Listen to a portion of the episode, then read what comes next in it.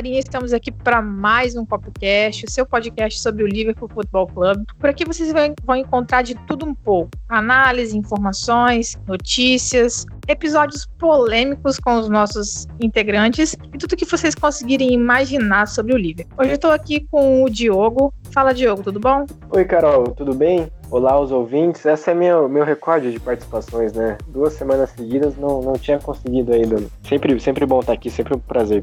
Muito bom, realmente. Esse eu, estamos gravando podcast há dois dias seguidos e o nosso recorde são dois dias. É, fala aí também, Juan, como é que você tá, cara? De boa? Fala, Carol, fala, galera. Estamos aí na área, vocês terem que me aguentar em mais um episódio, minha terceira participação. É isso, hoje a gente vai falar para vocês um pouquinho das últimas notícias que rolaram lá, lá com, com o time, um breve balanço sobre a data FIFA, algumas discussões interessantes que a gente viu sendo feitas aí no, no Twitter, especialmente, e também vamos fazer para vocês um pré-jogo do clássico contra o Manchester, não poderia faltar, um jogo extremamente importante para o time, para a temporada. Além de ser um jogo à parte da rivalidade, que querendo ou não é um campeonato, é um outro campeonato, um campeonato à parte da Premier League.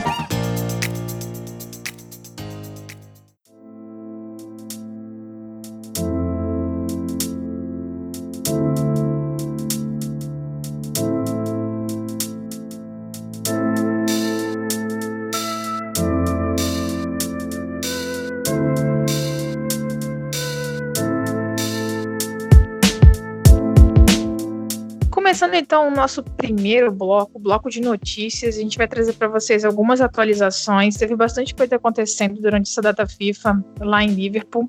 É, o que a gente já sabia que tinha acontecido foram a, foi o recorde de assistências do Arnold na temporada passada na Premier League, né? Só que apenas agora ele acabou entrando oficialmente para o livro dos recordes do Guinness Book. É, ele conseguiu 12 assistências na última temporada, que é o maior número de assistências que o defensor já conseguiu dar em uma única temporada da Premier League. É, e ele ultrapassou o Leighton Baines, é, na, que conseguiu 11 assistências na temporada de 2010, 2011 e o Andy Hinchcliffe, é, ambos, se eu não me engano, do Everton.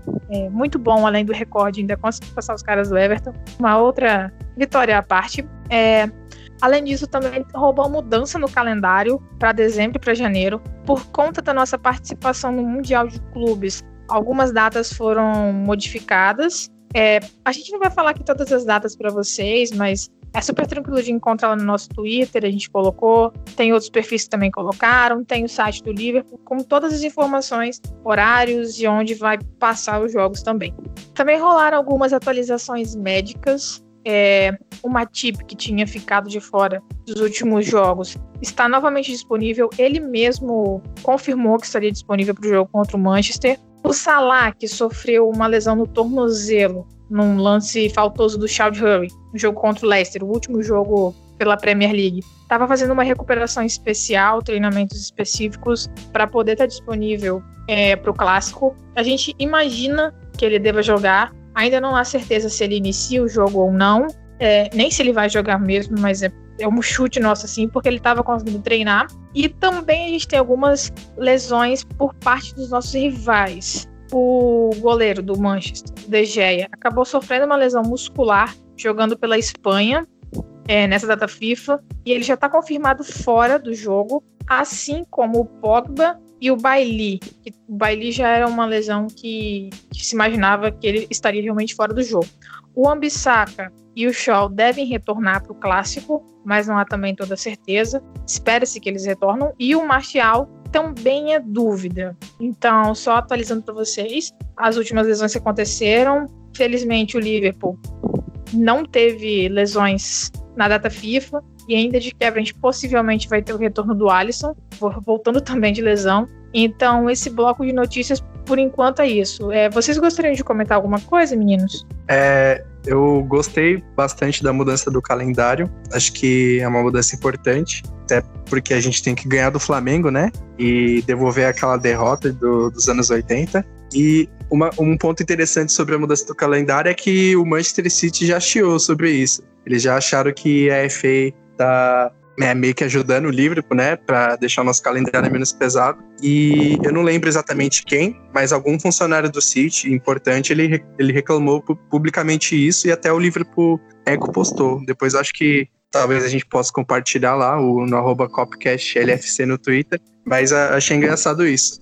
E sobre as ausências, eu acho que a ausência do Gea e do Pogba são ausências importantíssimas para o United e ela só aumenta a pressão na gente, né? Aumenta a pressão por uma vitória nossa, uma pressão que já existia no jogo da temporada passada, mas agora é talvez maior ainda porque eles estão muito desfalcados e desfalcados do talvez o melhor jogador deles na década do, dos clássicos, o Derré. Então a gente precisa ganhar esse jogo. Ô Juan, você tá, tá colocando o Flamengo como vencedor do confronto contra o Grêmio na semifinal, como vencedor da Libertadores e ainda é, como time classificado à final, ou seja, ainda vai, ainda vai passar da semifinal do Mundial de Clubes. É, é isso mesmo? Você tá, tá com essa confiança no, no Flamengo? Tá eu sou tá Mengão. eu sou eu sou Mengão desde que o, o São Paulo contratou o Cuca. Mas agora o Diniz veio, talvez eu volte a ser tricolor, né? Então, mas eu gosto muito de Jesus, eu acho que o Flamengo é favorito, apesar de, de o River ter um timaço e do, e do Boca também ser um, um bom time, mas eu tô pondo o Flamengo porque é, é o meme, né? Tem o Flamengo já é campeão de tudo. Aliás, o, o São Paulo é outro time pro qual o Liverpool tem uma certa freguesia, né? Mas é, já que o assunto não é o futebol brasileiro hoje, não vou, não vou falar do Everton Cebolinha, vou ficar tranquilo. É, mas eu, sobre, sobre as notícias, é, é, bem legal ver o Matip de volta, né? Um cara que tá fazendo uma bela temporada, uma temporada melhor até que o Van Dijk nesse começo. Foi eleito o melhor jogador do mês em setembro, foi setembro, né? Isso. Isso, setembro. Da e... PFA, no caso. Isso, é, é isso, do, é, do, do, pelos, pelos próprios jogadores, né? E ele teve até é, envolvido naquela polêmica quando a Sky Sports fez a, aquele, aquela espécie de cara a cara, de comparação entre os times titulares do Liverpool e do Manchester United para ver é, se misturasse os dois quem seriam os melhores e acabou saindo 11 para o Liverpool, né? O Matip acabou sendo uma polêmica porque o pessoal falou muito do Maguire, que o Maguire ameaçaria, seria melhor que o Matip. Mas é importante também dizer que o Matip vem fazendo uma temporada melhor que o Maguire, melhor até que o Van Dijk, na minha opinião, tanto que foi eleito o melhor jogador. Então não tem muita discussão por esse lado. E é um cara que melhora o setor defensivo como um todo. A volta dele é muito importante para o Liverpool pensando nesse clássico. E como é bom ver uma data FIFA sem lesão, né? O Liverpool tem alguns traumas aí recentes do Keita, na, que é um cara que não, não tem conseguido se manter perfeitamente saudável o tempo todo e os jogos pela seleção dele acabam sendo um atenuante para as lesões. Mas dessa vez escapamos ilesos, ainda com esse bônus da volta do Matip e da provável volta do Alisson, que não jogou no, no Brasil, não foi sequer convocado.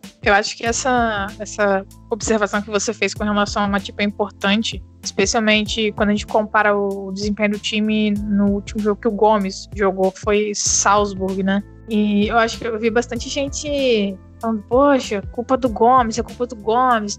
Praticamente em todos os gols a culpa acabou sobrando pro, pro Joe Gomes. E eu particularmente discordo de, de boa parte dessas culpas aí, mas uma questão importante daquele jogo foi a, a falta de entrosamento dele com os jogadores de meio de campo. Especialmente no segundo tempo, quando o nosso meio meio que morreu, assim, né? Então, é realmente é um reforço bastante interessante, até porque o Matip de vez em quando pega a bola, parte para cima, dribla três e só não faz o golaço, porque aí também é demais, né? Mas realmente ele é um jogador até bastante importante para uma possível retranca ser furada pelo Liverpool.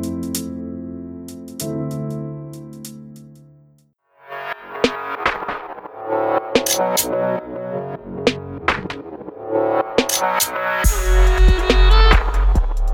Aproveitando que nós já começamos a falar um pouquinho sobre data FIFA, não teve lesão, a gente vai partir agora para o nosso segundo bloco. A gente vai fazer uma breve análise de como foram as atuações de alguns jogadores do Liverpool nessa data FIFA. Nós tivemos vários, vários jogadores que foram convocados, mas alguns não chegaram a atuar. O Arnold e o Gomes, por exemplo, não tiveram nenhum minuto em campo, assim como o Rigui, enquanto outros tiveram uma participação enorme aí É, eu acredito que a grande maioria dos ouvintes, no mínimo, ficou sabendo como foi o jogo entre Brasil e Senegal, que vai ser um dos nossos focos aqui. É, os participantes do Liverpool nesses jogos, como já até falaram no bloco anterior, o Alisson não, não foi convocado por conta da recuperação da lesão, né? O Fabinho foi convocado, jogou só 10 minutos. O Firmino jogou 122 minutos no total e teve um gol. E o Mané aposentou o Marquinhos e o Daniel Alves e sofreu um pênalti é, por Senegal,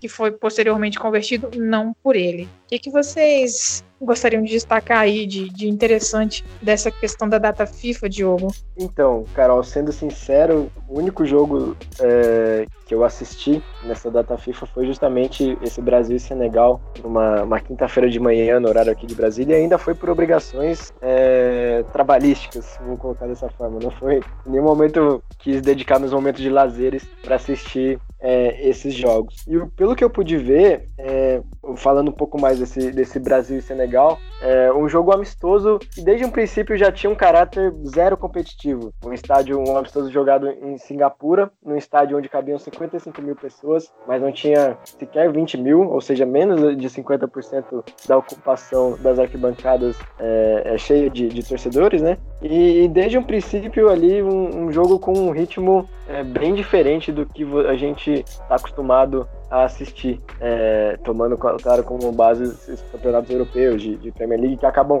pausando para que as seleções possam jogar. E ali no começo, logo saiu 1 a 0 logo saiu o gol do Firmino, inclusive uma boa jogada do Gabriel Jesus pela direita, que ele acha o Firmino dentro da área e o atacante dá um lindo toque na saída do goleiro senegalês. E aquilo ali animou, já já estava esperançoso de que, bom, se pelo menos vão ver um, um grande jogo, que seja um jogo cheio de gols, né? Alguma coisa para animar. Mas a partir dali, o Brasil sentou no resultado de uma forma que, então, todos os momentos em que a gente não tinha vontade de, de dar um cochilo, é, todos os momentos de, de mínima animação do jogo eram proporcionados por Senegal. É, o Tite insistindo naquele, naquele estilo de jogo mais posicional, inspirado ali no, no Guardiola do Manchester City, que é um estilo de jogo que não deu certo na Copa do Mundo do ano passado, quando ele é, foi a primeira tentativa dele de, de colocar esse, esse estilo é, na seleção brasileira. Não deu certo nos amistosos entre a Copa do Mundo e, e a Copa América. É, ganhou uma sobrevida ali na Copa América aqui no Brasil,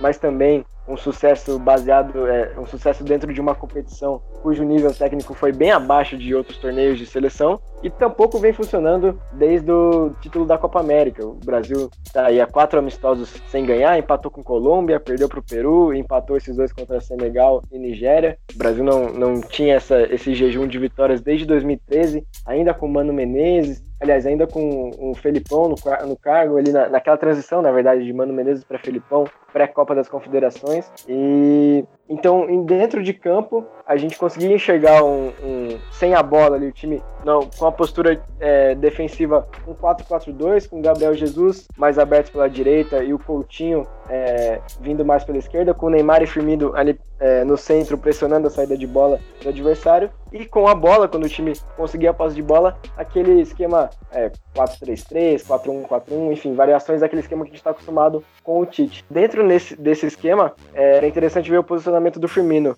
Quando ele não estava ali enfiado de camisa 9, centralizado, ele estava aberto pelos lados, seja pela direita ou pela esquerda, buscando abrir esse espaço no centro para o Neymar jogar. E a gente sabe que nenhuma das duas posições é onde o Firmino melhor rende, né? Não, não lembro de um, uma tentativa do Tite de tentar, de, de testar o, o Firmino na posição onde ele se tornou o jogador mais importante é, do Liverpool. Além dessa questão do posicionamento, é um pouco é, frustrante ver a insistência do Tite nas mesmas peças. Né? O time praticamente que ele escalou é o mesmo que ganhou a Copa América, trocou ali é, Marcelo na lateral esquerda, é, Marcelo não, é Felipe Luiz na lateral esquerda pelo Alexandro, o, o Alisson pelo Ederson, né, porque o Alisson estava machucado, e o Neymar no lugar do Cebolinha. São três trocas que, do ponto de vista tático, do ponto de vista é, organizacional do time, representam muito pouco. São jogadores que desempenham a mesma função. E não estou falando que o Firmino não, não tem que ser titular, óbvio que ele é titular, mas por outro lado, o Fabinho, por exemplo, jogou 10 minutos de, de 180 80.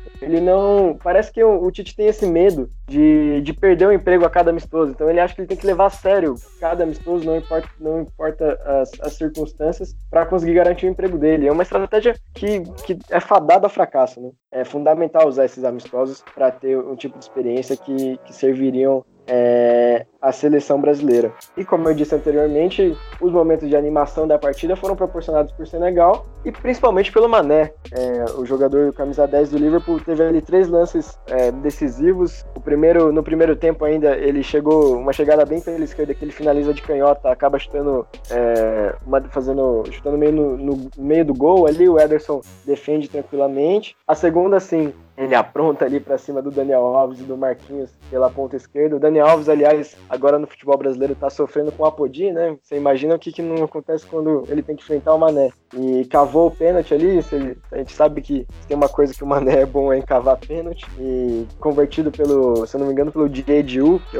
foi o companheiro de ataque do jogo de, é, nesse jogo. E por último, quase nos acréscimos do segundo tempo, uma chegada perigosíssima dele ali, também pela esquerda, que ele puxa pro meio, acerta a trave do Ederson e a fazendo um golaço, mas foi, é, foi a grande, grande estrela da partida, acho que foi o melhor jogador, além desses três lances, causou muito, muito problema pela, pelo lado direito da seleção. E se, se teve um motivo pelo qual valeu a pena acordar na quinta-feira cedo para assistir esse amistoso em Singapura, foi, foi ver Senegal, foi ver o time do Mané, porque é uma seleção muito promissora, né? Uma seleção que foi vice-campeã agora da Copa Africana de Nações, perdeu para a Argélia do, do Marrez, mas que tem uma, uma coluna cervical ali no time titular, que é o Koulibaly na zaga, do Napoli, o Gueye, que hoje está no, no PSG, passou pelo Everton no meio-campo, e o Mané no ataque, que é muito interessante. Só a gente lembrar do ano passado que é, Senegal é, acabou eliminado na fase de grupo da Copa do Mundo no critério dos cartões amarelos, né? Perdeu pro, empatou em todos os critérios anteriores com o Japão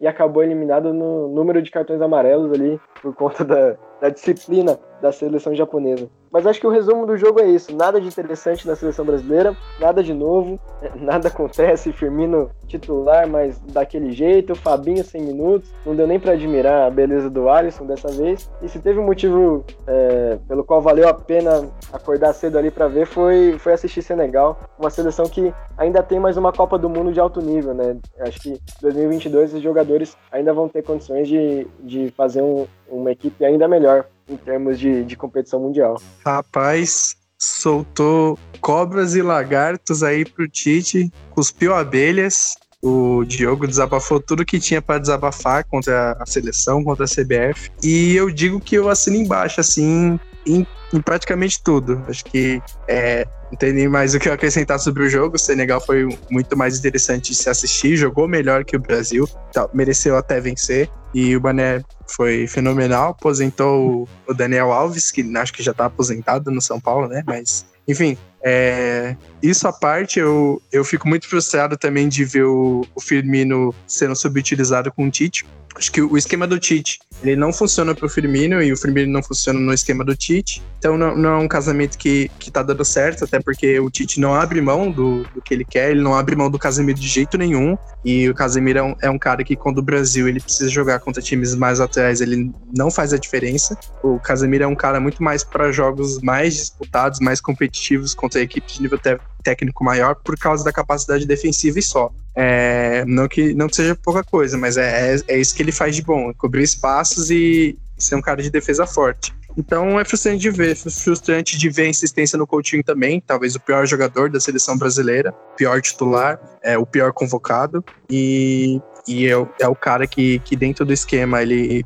não, ele acaba com o time. Mas enfim, não, não vou mais me estender porque o jogo acho que já foi perfeito. É, mas é isso, a seleção brasileira é completamente frustrante de ver e talvez eu seja a favor da saída do Adenor. Queria, queria pedir desculpas eu... se eu me exaltei, se eu, se eu falei muito rápido, mas realmente é, é decepcionante. Para quem cresceu assistindo a seleção brasileira. Eu nem vou entrar aqui no, no tema é, de, de pachequismo, de saudosismo, que não cabe nesse episódio, não cabe nem nesse podcast. Mas realmente não tem o menor sentido um tipo de amistoso como esse, por todas as circunstâncias fora e dentro de. Eu acho que vocês já comentaram muito bem. É, a única coisa que eu gostaria de pontuar é que, infelizmente, agora eu não lembro quem foi que tweetou isso. Eu vi no Twitter uma pessoa comentando que quem mais ganhou com amistoso entre Brasil e Senegal foi o Liverpool.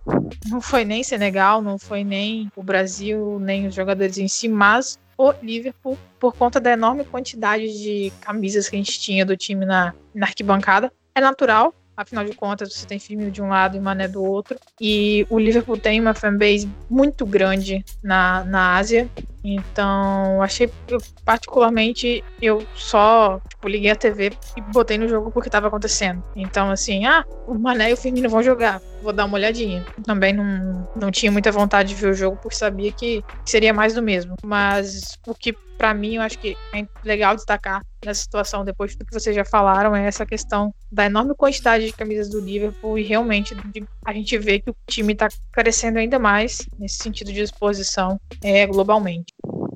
Falando também agora dos outros jogadores do Liverpool que foram convocados, é, a gente teve o Robertson jogando 180 minutos nessa data FIFA e conseguiu um clean sheet, assim como o Lovren pela Croácia. O Henderson também jogou 180 minutos, mas também não teve grande destaque em campo. Acho que o que mais ficou marcado dessa data FIFA com relação aos jogadores ingleses é a questão do racismo que aconteceu no estádio na Bulgária. Bulgária, né? Acho que é isso mesmo. É, foi uma situação bem bem chata, que a gente já sabe que, pô, cara, esse negócio de racismo já deu o que tinha que dar. É, não deveria ter dado nunca, mas a gente já tá num, num, momento histórico que esse tipo de, de manifestação nos estádios ou em qualquer outro lugar já deveriam ter parado de acontecer. É muito legal a atitude da Inglaterra de tentar até forçar antes do jogo, uma possível parada, caso acontecesse, para ver que, que caso acontecesse algum cântico racista, alguma injúria para alguém. É, o jogo foi paralisado duas vezes, salvo engano, e os jogadores do Liverpool e outros jogadores deram apoio é, à situação. O Tyrone Mings sofreu algumas, algumas injúrias, pelo que eu entendi da situação, além dos outros inúmeros cânticos. É, então é uma, uma situação que eu acho que seria importante a gente pontuar. Vocês gostariam de comentar alguma coisa, gente? Então, sobre essa questão do racismo, além das cenas é, pavorosas, né, horrendas de, do, da arquibancada é, dos torcedores búlgaros, é, tinha até manifestações visivelmente nazistas, a, a questão da, da mão é, riste, enfim, uma série de, de é, flagrantes ali que você fica até um pouco incrédulo assistindo. Mas também queria, queria destacar a postura do Sterling. O Sterling é um cara que, é, falando para a torcida do Liverpool, sempre desperta certa ressalva, né? É, saiu do clube para jogar no Manchester City e ali, quando ele saiu, dava meio pinta de que saiu porque queria lutar por títulos, enfim. E sempre essa ressalva no, no campo esportivo. Mas no campo social, sempre foi um cara que, desde o tempo de, do, das do, do comecinho no Liverpool ali, ele que apareceu muito jovem, é, sempre teve uma voz ativa contra o racismo. E foi um cara que foi alvo de vários episódios de racismo por parte da mídia britânica, a cobertura em cima do que ele fazia era diferente da cobertura dos outros jogadores. E é legal ver esse tipo de manifestação também por parte de um, de um dos, hoje talvez o principal jogador inglês ao lado do, do Harry Kane. É o camisa 10 da seleção, pelo menos foi o camisa 10 na Copa do Mundo. Então é importante ver ele, dentro do lugar de fala dele, ter esse posicionamento. Depois do amistoso foi ao Twitter e, e mencionou o episódio. E, enfim, fez as críticas pertinentes, fez a, é, declarou o que ele achou pertinente. Mas é sempre importante também nessas horas que esses jogadores se manifestem, né? É, a gente tem que, tem que vaiar quando cabe, quando ele vai jogar em Anfield, é, sempre, sempre a presença dele é marcada com as vaias da torcida, mas também tem que saber aplaudir quando o jogador tem esse tipo de comportamento, independente do, do clube pelo qual ele joga. É...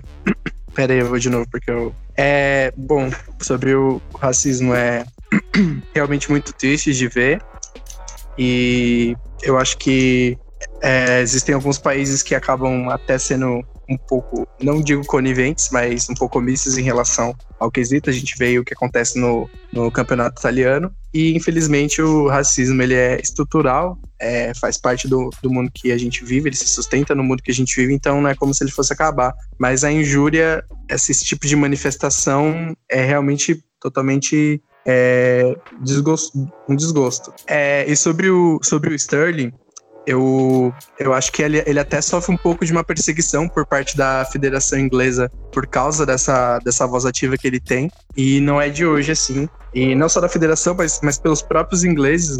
Geralmente o torcedor inglês acaba sendo um pouco antipático com ele e muitas vezes até subestimando o futebol dele também por causa disso. Então, é, eu acho muito bacana, muito importante ver como que ele se posiciona e espero que mais jogadores da, da seleção inglesa, inclusive o Arnold, ele também também façam parte disso, mas é, é importante ressaltar essa questão de que o Sterling acaba atraindo antipatia por causa desse fator, assim. E uma antipatia forte. É, não é qualquer antipatia, é uma antipatia realmente forte e notória. É uma antipatia forte e notória do tipo jornal colocando lá na capa coisas absurdas sobre ele. E, tipo, esse é um ponto que a gente tem que super defender o Sterling, cara, porque ele realmente é alvo de de algumas situações bem complicadas pela mídia inglesa, é das coisas mais banais do tipo se foi o Sterling por conta da cor dele, ele se jogou. Não foi falta, não foi nada, mas se foi algum outro jogador inglês branco, é, típico protótipozinho. Ah, não, mas ele só tá se colocando o seu corpo entre o defensor e a bola. A gente já ouviu várias vezes esse tipo de coisa e realmente é muito chato e a gente precisa fazer o que estiver ao nosso alcance para mudar essa situação. Dando continuidade, então, às outras participações é, na data FIFA, o, a gente vai falar um pouquinho também sobre o jogo da, da Holanda e da participação dos nossos jogadores. O Van Dijk jogou 180 minutos, assim como o Ainaldo, e o Ainaldo fez dois gols maravilhosos. Ele até um dos nossos pontos que a gente vai se aprofundar um pouquinho mais aqui no, no podcast. É, teve uma atuação maravilhosa, é, salvou, inclusive, acho que a Holanda em um dos jogos, não vi os dois jogos, e, mas ele foi extremamente importante. É, e eu gostaria que agora vocês comentassem o que, que vocês acham com relação a essa, essa mudança do, de função, a mudança de como o Ainaldo joga na Holanda para o que ele joga no Liverpool e os motivos pelos quais ele rende de forma diferente. A gente viu muitas discussões nesse período, tipo, poxa, por que, que o Ainaldo não chuta assim no Liverpool e faz gol? Poxa, porque quando, por que, que quando ele chuta, é, ele joga a bola muito longe? Ou a bola sai fraquinha? Ou o goleiro, ou a bola só entra porque o goleiro vai lá e aceita. É, gostaria que vocês comentassem um pouquinho aí é, sobre essas diferenças e o porquê que a gente, às vezes, acredito que a gente não possa esperar do Ainaldo o que ele faz na Holanda com relação ao que ele faz no Liverpool hoje. O que você tem para comentar pra gente, Juan? É, bom, para mim a, a resposta está na própria pergunta, Carol. São, as, são funções diferentes. O, o Hinaldo, quando ele surgiu na Holanda, ele na verdade nunca foi esse meia mais central que hoje ele é, ele é no Liverpool. Ele sempre foi um, um, cara que é como se fosse o camisa 10 do time, era um meia armador, participava muito da fase ofensiva, pisava na área. E foi um pouco do que ele fez no Newcastle, apesar de que no Newcastle ele era um,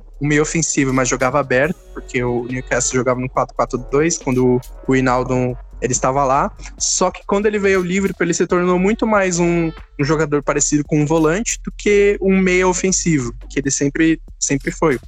E para mim é uma mudança que é muito positiva, porque ela ressalta algumas outras qualidades que ele tem, não só a qualidade criativa, que ele ressalta o controle de bola que ele tem, ressalta a qualidade de cadenciar o jogo e de defender também. E exatamente por isso que no Liverpool e na seleção holandesa ele atua de uma maneira diferente. Na seleção holandesa ele é muito mais um terceiro homem de meio campo que vai ao ataque, pisa muito na área. E o Luiz, que hoje não está aqui infelizmente, ele compartilhou no Twitter da Make Us Dream Brasil um mapa de um mapa do, dos toques do Hinaldo no jogo contra a Irlanda do Norte, pela seleção holandesa, e no jogo do Liverpool contra o Leicester, os dois jogos mais recentes do, dos, dele por seleção e clube. E a diferença, assim, de toques na defesa e de toques no ataque é simplesmente é, gritante. Na seleção holandesa, o Hinaldo ele toca a bola muito mais no, na segunda metade do campo no campo ofensivo, no campo do adversário. Muitos toques no último terço, toques dentro da área, enquanto no livro, a maioria dos toques deles estão atrás da linha de meio de campo. Então isso já mostra muita diferença da, de função.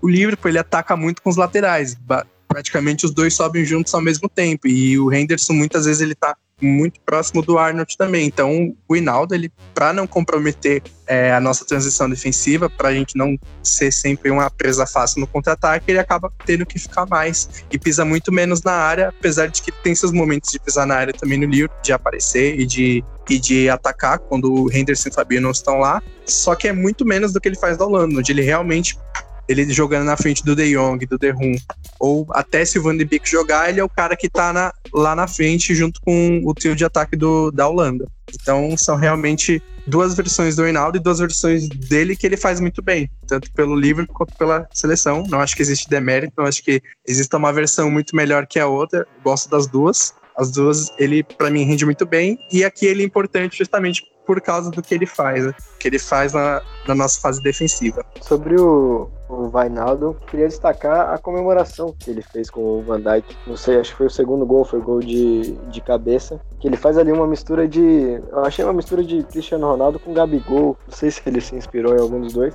mas achei bonita. Não, não assisti o jogo da Holanda, mas é, deixa aí esse destaque da comemoração. Agora a gente vai ficar esperando que um dos dois faça o gol e também comemore assim pelo Liverpool, né? É, ainda sobre essa questão da, da forma de atuação do Ainaldo, eu lembro que há muito tempo atrás até saiu um, uma artezinha que mostrava em todas as posições que ele já atuou é, e o clube respectivo. Quando você olha tudo aquilo, você vê que ele já atuou desde a defesa, realmente defesa, defesa mesmo, até a, ponta lá do ataque. Então, é claro, a gente não quer que ele faça isso o tempo todo, porque a gente procura ter os jogadores para cada função específica. Mas eu acredito que essa polivalência do, do Vainaldo é muito, muito importante. Tanto que em alguns momentos que a gente precisou que ele pisasse na área, ele fez dois gols contra o Barcelona numa semifinal de Champions League. Então, assim como o Juan falou, não é demérito, muito pelo contrário, é, são qualidades dele que a gente precisa saber utilizar da melhor forma possível. Bom, a gente finaliza aqui a análise das atuações dos jogadores na data FIFA. A gente também não quis trazer nada muito, muito extenso para não ficar muito maçante, para a gente ir agora então para o nosso principal assunto do episódio.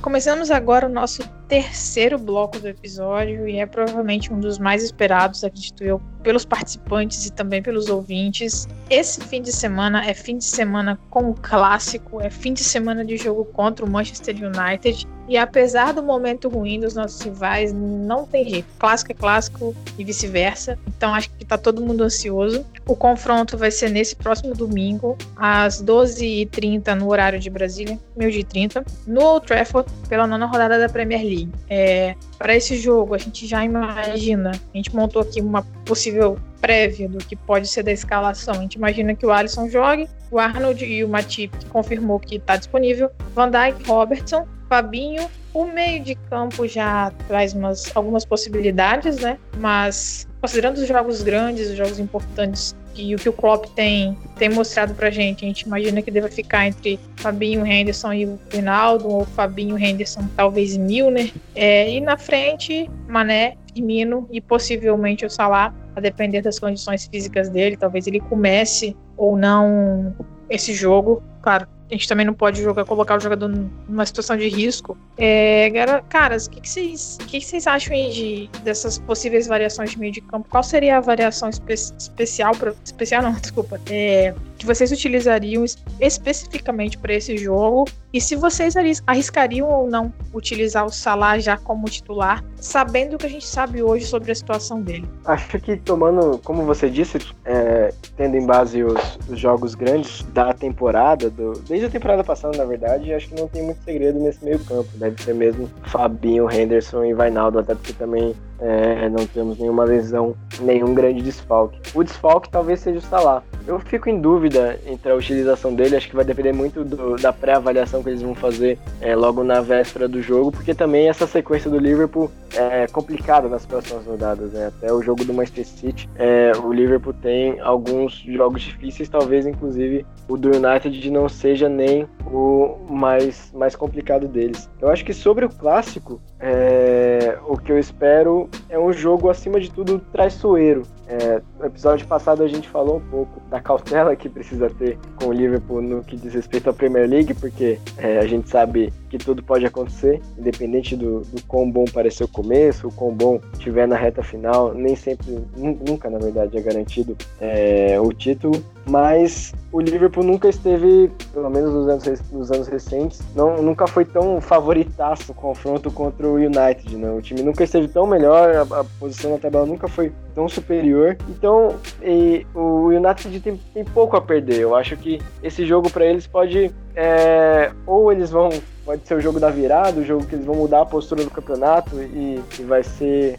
o renascimento, o ressurgimento do United, ou vai ser uma derrota normal, uma derrota esperada. Eu diria que nem é, complicaria tanto assim a vida do Soscaer como treinador. Não sei que venha aí uma goleada estrondosa. É, mas acho que o resultado esperado é a derrota para eles, ainda mais sem Pogba e De Gea, que são dois jogadores importantes é, que não, não vinham em, em, boa fase já há algum tempo também, mas a gente sabe que, que são decisivos. O De Gea mesmo na temporada passada não fez uma boa temporada, mas aquele jogo específico contra o Tottenham, ele salvou o United, o United arrancou a vitória dos Spurs, uma, uma atuação magnífica, assim, fora de série.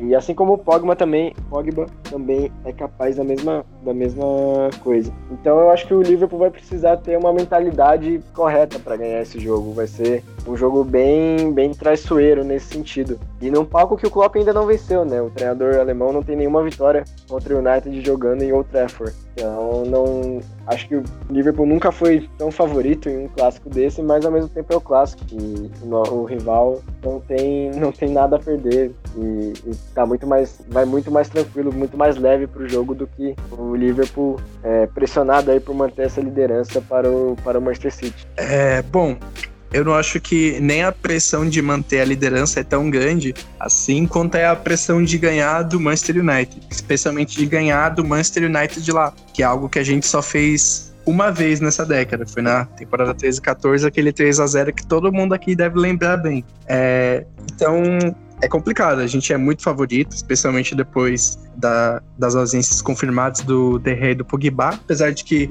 eu tenho aquele 10% de desconfiança de que pode ser um Miguel, mas vamos, obviamente, contar com a informação oficial não sendo mentira do, do United. Mas a gente é tão favorito que, por exemplo, o Luiz compartilhou no, no Makers Dream Brasil também. E se você não segue, segue lá. E se você não me segue, também segue, arroba.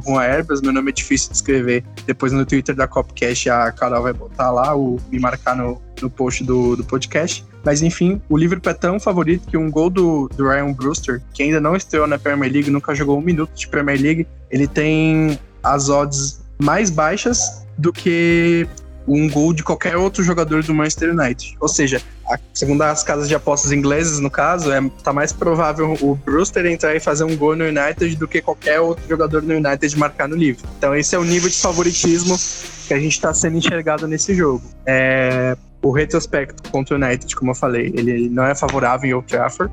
Nessa década a gente só ganhou lá uma vez e perdeu nove vezes empatou três. Só que todos esses três empates foram depois da, daquela vitória em 13 e 14. De lá para cá, a gente tem três derrotas, três empates, também não é, não é favorável. Mas antes disso, a gente só perdia lá ou ganhava de alguma maneira, né? Ganhou uma vez essa década, mas na década passada ganhou quatro vezes, que também não é muito. Ganhou quatro e, e perdeu a maioria também. Então a gente não tem um retrospecto favorável lá. Nessa década, no começo dela, que a gente tinha times horríveis, foi onde a gente mais tomou coça lá. Mas agora, mesmo com melhorando e tendo times superiores nos últimos anos, vem sendo difícil de jogar lá. Porque é um jogo difícil, é um clássico muito disputado, muito nervoso, rivalidade muito forte. Tem muita pressão sempre para ambos os lados. Eu acho que, mesmo que o United seja azarão, também existe pressão. E sobre o Salah, eu acho que ele deve jogar, acho que é provável que ele jogue, porque já foi dito que a lesão dele não é uma lesão grave, é uma lesão menor, e é muito importante que ele jogue, não acho que ele ficaria de fora nesse jogo. E eu, eu acho que o retrospecto é talvez o principal adversário do livro. É, ele, inclusive, é ele que mais alimenta a pressão de a gente ter que ganhar do United desfocado. O United que vai de Romero, o United que deve que sem Pogba deve. E, e, talvez sem Martial também, vai, vai também desfalcado ali. Então a gente precisa vencer. Ô, Juan, rapidinho, eu quero te seguir aqui no Twitter. Como que eu faço? Não entendi muito bem, foi, foi rápido a propaganda.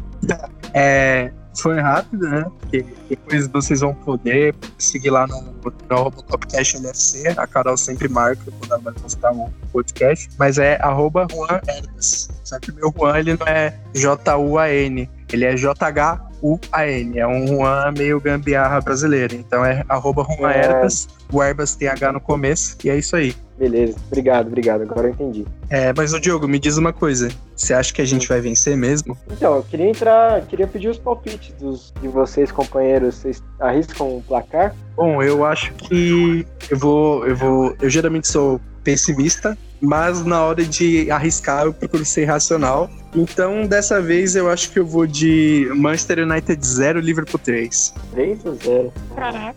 3 a 0, tranquilo, é a vitória padrão, 3 a 0. É, eu acho que ele teve umas aulas com o Luiz, porque no podcast passado ele falou que, que o Luiz é sempre um cara muito otimista, que tá sempre vendo o lado bom das coisas. Pô, cara, 3 a 0 3 a 0 num clássico desse é um absurdo. 3 a 1 na temporada a zica passada. já foi efetuada com sucesso. Exatamente. 3x1 na temporada passada a gente derrubou o Mourinho. Aí vai ser 3x0 agora pra derrubar o Solskjaer? Sei lá, eu, eu sou, eu já sou uma pessoa mais comedida nesses palpites aí. Sou péssima, na verdade. Comedida porcaria nenhuma, sou péssima. O último palpite que eu dei foi pra um jogo de NFL e eu errei completamente. Apostei que o meu time ia perder e ele ganhou. Pra vocês verem o nível. Então eu não posso apostar no Liverpool ganhando, não, né? Olha, eu vou te dizer que eu tenho uma, uma leve fama de zicador. Apesar de que, tipo, Geralmente é que eu geralmente eu faço os palpites na, na emoção. Na verdade, não são nem, nem palpites, são torcida. Então a minha torcida que zica, não são nem os palpites. Esse é o problema. Palpite na emoção. Não, esse foi racional, esse foi racional, mas é um palpite arriscado, né? A gente tem que arriscar, porque se, se a gente acerta é mais gostoso, mas realidade vai ser 0x0 ou 1x0 pra um dos lados, né? Sempre assim, sempre assim nessa década. Eu vou, eu vou no 1x0. vou no 1x0, o gol, golzinho do Matip de cabeça, porque o, o, time do Liverpool é melhor, acho que vai, vai criar mais chances e vai acabar furando a defesa do United. Mas é um jogo, é, um clássico desse, não tem como, como dizer que vai ser fácil, que vai ser um jogo tranquilo, ainda mais na, na casa do rival. 1x0 é o suficiente. Eu vou me surpreender se o jogo for tranquilo. Mas assim, é como pegando esse histórico do Liverpool, tem tomado mais gols do que no início da temporada passada e fazendo aquela aquela esperançazinha pro meu fantasy também, eu acho que vai ser 2 a 1 um pro Liverpool com, com gols do Mané e do Firmino. Eu capitaneei o Mané e eu espero que ele faça gol, senão ele vai me ferrar legal no fantasy. Eu tirei o Salah para colocar ele não que eu não acho que o Salah não vai jogar, mas estratégias, né? Mas é isso aí. Eu acho que a gente tem que torcer também um pouquinho. A gente faz uma coisa. A gente faz uma brincadeira aqui, mas a gente também fala sério. Mas realmente vai ser um jogo bastante difícil aí pra gente. É, eu concordo que vai ser difícil, mas eu acho que o Liverpool dessa vez vai ter sorte, por isso meu palpite foi 3 a 0 Mas 2 a 1 seria o meu segundo palpite. Se eu não é, botar 3 a 0 eu botaria 2 a 1 porque 2x1 um seria o Liverpool não furando o United cedo, não conseguindo pegar aquela, aquela, aquele jogo mais confortável. E aí sendo mais puxado um 2x1 um pro Liverpool. Mas eu ainda vou no 3x0. Só que eu acho que no final todos nós vamos errar, né? Porque é sempre assim. A zica ela é forte. Mas eu espero que a gente erre pro, pra uma situação favorável pro Liverpool, né? Que a gente erre e o Liverpool vá lá e faça 6x0 nos caras. Mas enfim, não vai acontecer. Eu acho que o United vai trancar a casinha.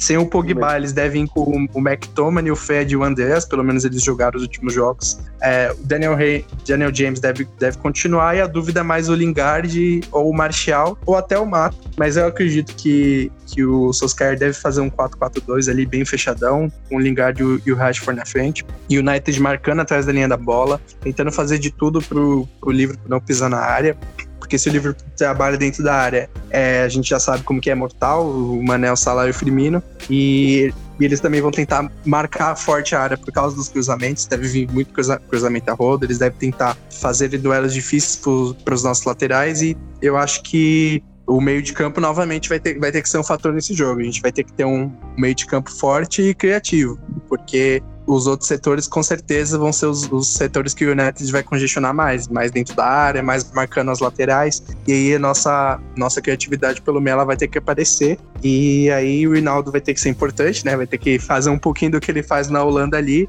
O Keita, não sei se, se ele vai jogar, eu acredito que sim, mas também vai ser talvez seja um cara importante para entrar ali. Se o jogo tiver ainda naquele empate, talvez seja um, um, cara que eu botaria. Além do Origi, óbvio, o Origi sempre entra nessas situações, que também vai ser muito importante porque ele tá sempre oferecendo algo de diferente nos últimos jogos, né? Ele entrou quando a gente estava empatado com o Sheffield, trouxe algo de diferente, melhorou nosso rendimento muito. Entrou quando a gente estava empatado com o Leicester a gente venceu também. Entrou no empate contra o Salzburg a gente também conseguiu vencer. Então, é um Origi todo iluminado também talvez seja um fator bem importante nesse jogo, se ele não tiver realmente confortável. Eu acho que o Rigui é o nosso, o nosso amuleto, cara. Botou ele em campo, sai um gol aleatório lá, sai um gol braba, qualquer, contra qualquer possibilidade. E só queria pontuar uma coisa, cara. Você falou que seu primeiro palpite foi 3 a 0 e você costuma zicar. O meu palpite foi 2 a 1 e era o seu segundo palpite, então vai ser uma zica dupla. Não tô gostando do, do, do rumo que essa história tá tomando, não. Porque assim a gente vai ressuscitar os caras, velho. É, não, o próximo podcast vai, vai ter a, a entrada, né, no, do, da marcha fúnebre. E a gente já pedindo desculpas ao público pela zicada, falando que a gente nunca mais vai palpitar aqui. Já tô até prevendo. Mas, mas a, a matemática diz que menos com menos dá mais. Então a dupla zicada vai funcionar a nosso favor. Meu 1x0 não é zica, 1x0 é um placar normal. Eu nem falei para quem que vai ser 1x0. Pode ser um gol do Matip contra, por exemplo. é, né? Tem. Pior que é verdade. Mas olha, se a gente, assim, empatar, eu não digo que talvez seja um, um vexame. Eu acho que não é vexame empatar. Eu acho que é mais frustrante e decepcionante do que vexame, mas se a gente perder, é com certeza vexame. Eu acho que perder para esse time aí não tem nem condição, independente se a gente tá jogando, assim, independente se a gente tá jogando fora de casa ou não. Perder pro United não, não é uma opção no momento atual. Tudo bem, perder quando a gente tinha times horríveis, 2010, 2011, 2012, perder lá quando o, Cristiano Ronaldo estava no auge, ok, ainda era entendível, mas hoje, hoje não é aceitável. É aceitável perder pro, pro Lingard e, e pro McTominay. Então, é, eu acho que perder é uma opção, empatar é uma opção frustrante, não deve acontecer, não deveria, no caso, né? Não deve, não tô falando que, que não vai acontecer, tô falando que não deveria acontecer. Talvez aconteça, não tô dizendo que, que não vai acontecer, né? Só pra não zicar mais ainda do que já tá zicado. Aliás, alguém deveria mandar o selo do Pai Klopp aí no, no final do, do vídeo, anti-zica, porque tá, tá osso. Eu vou colocar como resposta ao tweet do, de, de, de quando saiu o o episódio. Que aí, tipo assim, a pessoa já vai saber que tá lá, já é pra não zicar mesmo. Talvez funcione, mas depois disso tudo, cara, sei lá, acho que a gente vai zicar demais essa merda aí.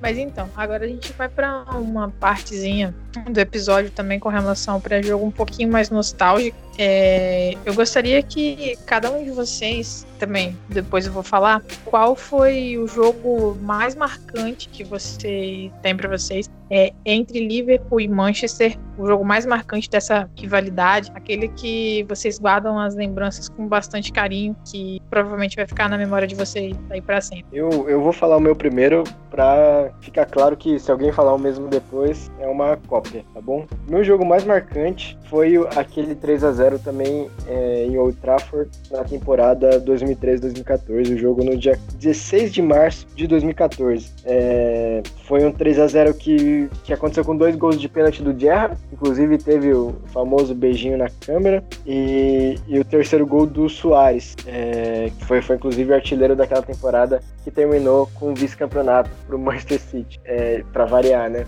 Aquela, eu escolhi esse jogo porque aquela temporada foi, se eu não me engano, a que eu mais me envolvi com o Liverpool, a que eu mais consegui assistir jogos e, e, torcer realmente. Foi uma temporada que eu consegui unir ali o tempo livre que eu tinha a uma, talvez, uma, uma torcida mais fanática, não sei. Mas foi a temporada que eu mais me envolvi com o Liverpool, o momento também foi o primeiro momento bom depois de muitos anos de sofrimento. E esse jogo me marcou por diferentes motivos também. O primeiro que eu, que eu vou lembrar vai ser o, a questão do gol do Soares, porque existia uma, uma falação, uma discussão na Inglaterra naquela temporada de que o Soares não conseguia fazer gols nos grandes adversários. Então ele fez lá mais de 30 gols na Premier League, mas é, nenhum deles tinha sido em um, um top 4, top 5 ali de clubes ingleses. Ele marcou contra o Tottenham e contra o Everton, que eram é, o Everton, por ser o clássico, né? Mas o Tottenham era o pior time do que hoje é o top 6, os seis melhores times. Na, na temporada o Tottenham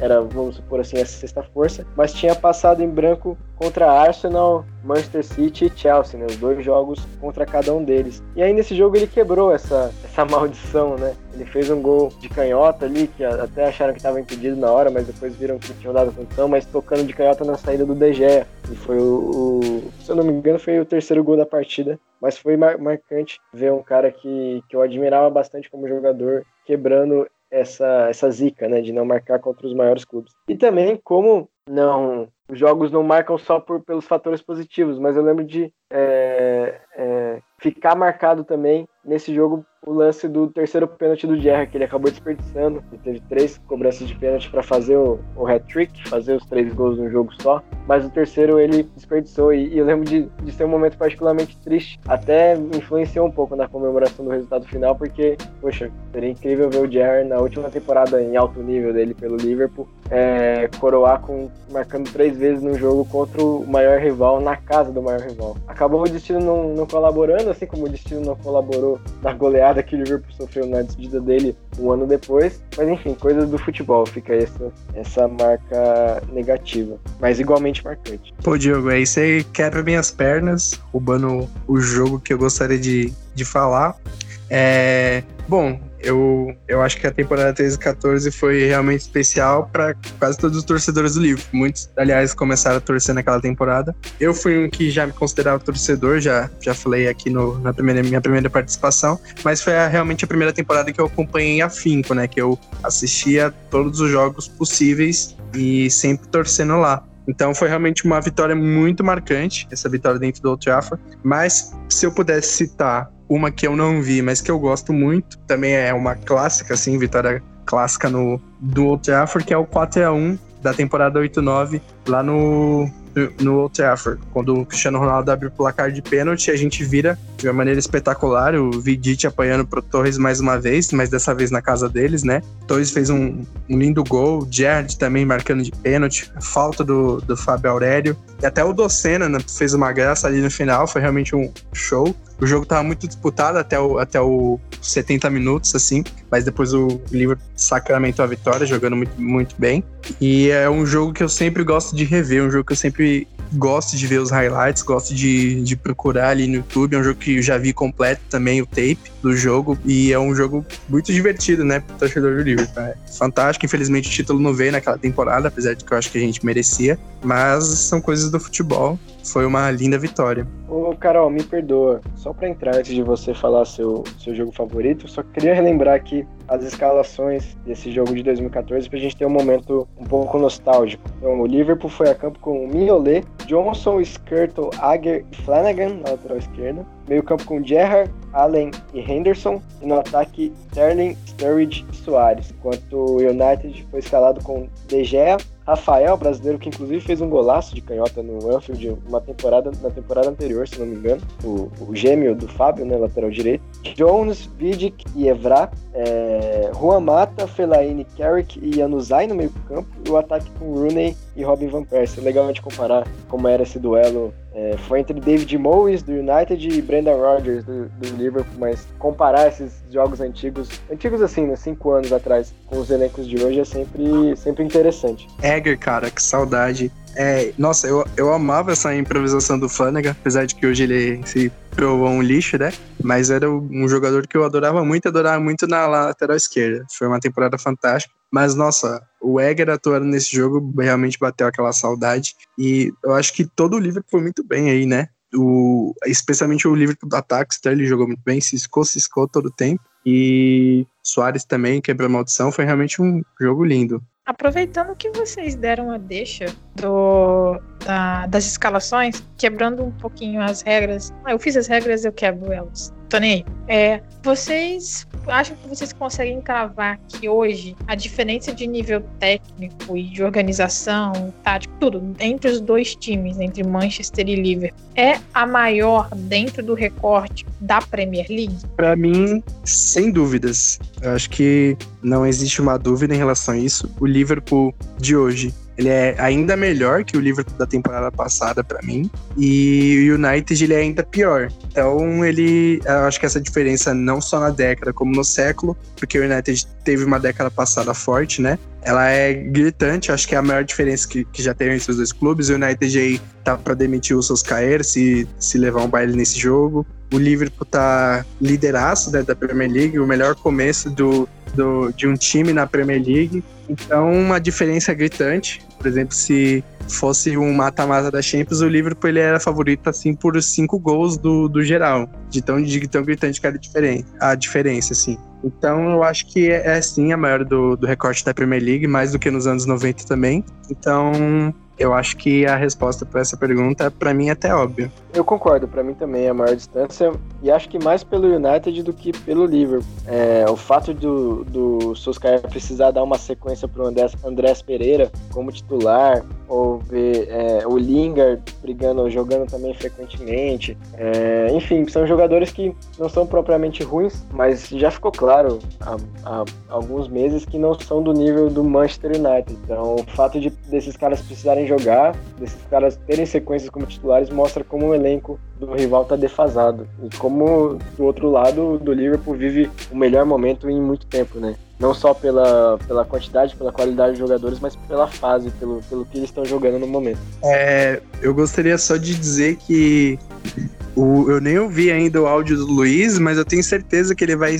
citar uma, uma vitória do United, onde ele extraiu um ponto positivo muito bom do livro, que ele mudou a vida dele para sempre. É, o, Luiz, obviamente, vai ter um direito de resposta disso no, no próximo podcast aí. Ainda bem que a gente deixou um, um, contexto de tudo que o Luiz fala, você tem que ter um, tem que ter um filtro, né? Sabendo que nem sempre são as coisas mais, mais esperadas. Ele sempre dá um jeito de, de sair um pouco da caixinha. Mas, enfim, nunca dá para saber qual que ele vai escolher. Mas eu confio no Luiz, acho que ele vai, dessa vez ele vai ser uma pessoa que tá. Bom, então a gente também tem mais uma deixa, porque se você tá ouvindo esse episódio de agora, mesmo que já esteja no final, e não sabe o que a gente quis dizer sobre o Luiz ser otimista, ouça os episódios anteriores, lá tem bastante coisa interessante, inclusive a explicação do porquê que o Luiz é otimista até nas piores situações. Mas enfim, e essa, e essa dele, é claro. Então agora, continuando com os nossos momentos nostálgicos, é, não deu para todo mundo participar da gravação. Muita gente, que a gente conseguir conciliar os horários, mas a gente não poderia deixar que as outras, os outros participantes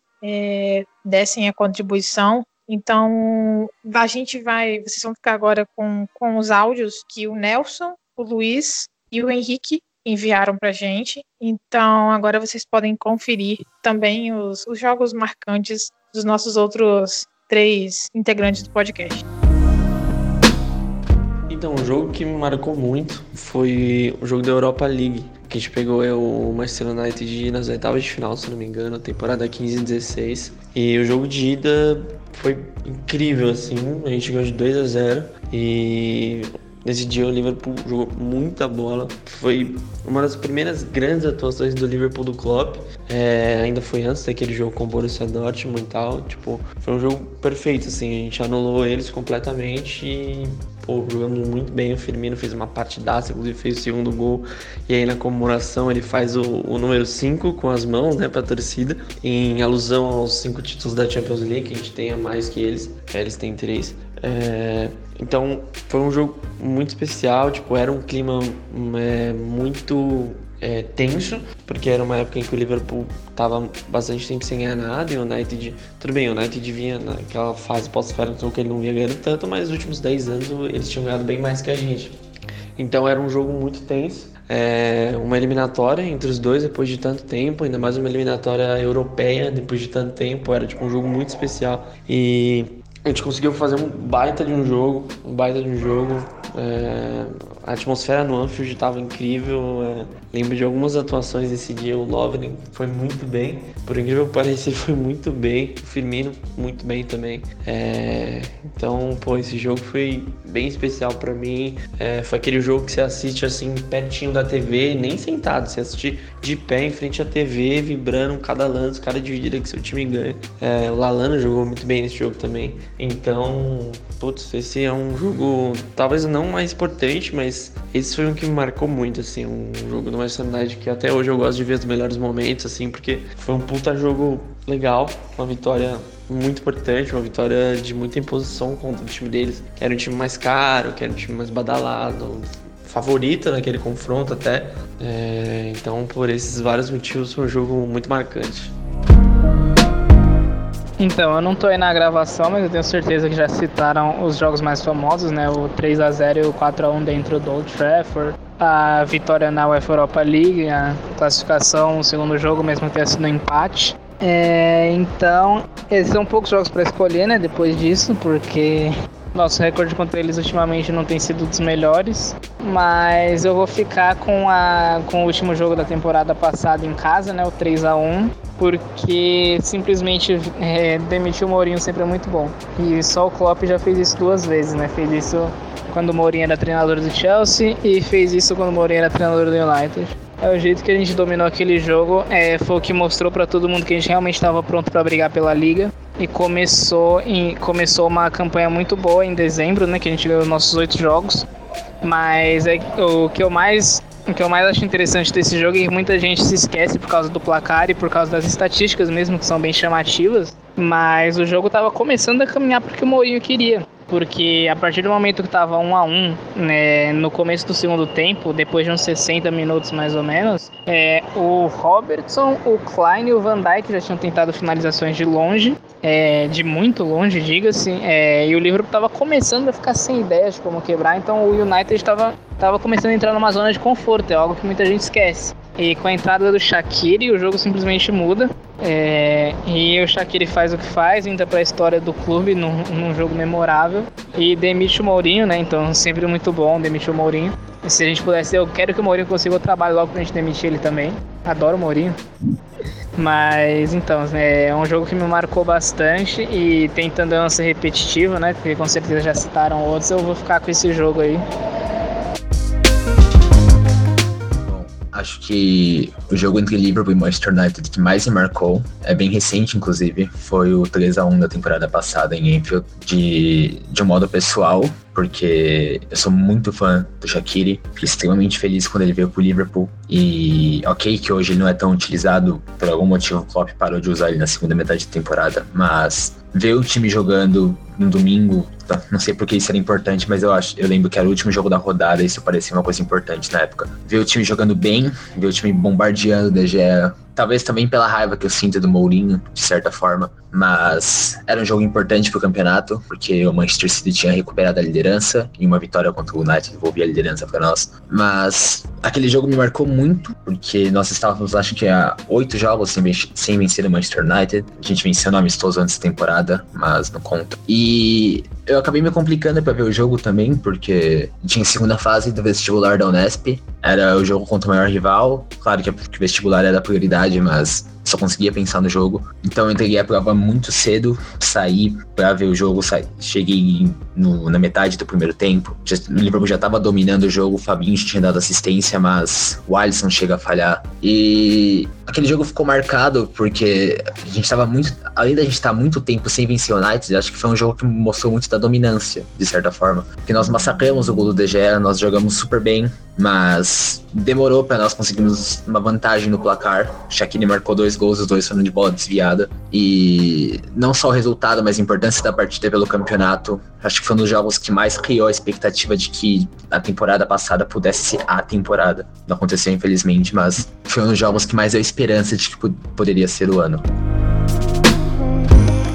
Eu agradeço a quem conseguiu mandar os áudios. É, apesar de, não, de nós podermos é, todos participar do, da gravação, é legal que todo mundo tenha conseguido participar. Deixar as nossas impressões e as nossas experiências aqui. E para finalizar, eu também vou deixar o meu depoimento do, do jogo que ficou muito marcado para mim. É, eu tenho uma memória bem ruim para isso, vou ser sincera com vocês, ouvintes, e vocês que estão é, gravando aqui também. É, e eu vou escolher, na verdade, não é exatamente o jogo em si, mas um confronto, é, que é o que tá mais vivo na minha memória. Eu lembro de ter visto outros jogos. Eu, eu lembro, eu, eu sei que eu vi outros jogos, mas eles não ficaram tão nítidos nas minhas, nas minhas memórias. E o que eu escolhi foi o jogo entre o confronto entre Liverpool e Manchester United na Europa League. É, o primeiro jogo a gente ganhou por 2 a 0 e o segundo a gente empatou. É, foi um jogo bastante importante, não só pelo peso dos dois, dos dois times, o peso de um clássico, mas por ser um clássico a nível europeu. A gente estava jogando as oitavas de final, se não me engano, da Europa League. E foi um jogo que foi bastante importante naquela caminhada. Foi uma caminhada muito difícil. A gente ainda teve que enfrentar o Borussia, a gente teve que enfrentar o Villarreal e o Sevilla na final da Europa League. Infelizmente, é, o desfecho lá no final da temporada não foi tão bom, nem um pouco bom, na verdade. Mas esse foi um jogo que, que me marcou bastante, porque na época eu me recordo de não ter muitas esperanças de passar é, pelo rival e continuar na competição. E foi o primeiro de vários jogos que foram muito marcantes para mim por aquela primeira temporada do, do Klopp. Então, eu acho que o conjunto da obra faz com que esse confronto seja bastante importante na, na minha memória. Nossa, Carol, você achou que a gente ia cair pro United? Eu, eu assim, eu não tava tipo, o cara mais otimista do mundo, mas eu tava bem crente da, da gente passar. Apesar de que falar depois que passar é fácil. Mas, nossa, que campanha incrível que a gente fez, né, nessa, nessa Europa League. United, aliás, o, o primeiro Liverpool United do, em competição internacional, se eu não me engano. Depois o Borussia e o Vídeo Real que tava jogando muito e a gente ainda não foi campeão, né? Muito triste isso. Mas é porque, assim, é, a gente tinha tido uns tropeços e umas atuações bem estranhas na fase de grupo, se eu, se eu bem me recordo. E eu sou uma pessoa um pouco pessimista para esse tipo de, de jogo, né? Eu, sinceramente, nem sei como eu apostei que a gente ia ganhar no, no jogo desse fim de semana. Mas eu acho que foi é, essa a vitória e o empate, a classificação como um todo foi muito importante para essa sequência de jogos que ficaram muito marcados. Então, assim, eu não tinha aquela confiança absoluta, não, a gente vai passar, a gente vai passar. E quando veio o segundo, o primeiro jogo, a gente ganhou, foi um alívio. Aí o segundo já não foi, pô, empatou e tal, mas aí os caras fizeram um gol, teve aquele gol é, um pouco especial do, do chutinho. É, inclusive teve até uma declaração do Mignolet falando que ele não se surpreendeu com a jogada porque, porque ele fazia muito aquilo nos treinos. Mas assim, eu acho que a, a a mística ficou mais pela campanha como um todo. Aí depois aquele jogo louco contra o Borussia, que é um dos meus jogos preferidos na história do livro que eu já vi. E aí todo mundo depois falando que a gente não ia passar do Vida Real, Submarino Amarela, não sei o quê. Conseguimos passar muito bem deles. Inclusive o soldado foi aposentado pelo Firmino naquele jogo. Mas infelizmente alguns problemas não, não deixaram que a gente ganhasse a, a competição.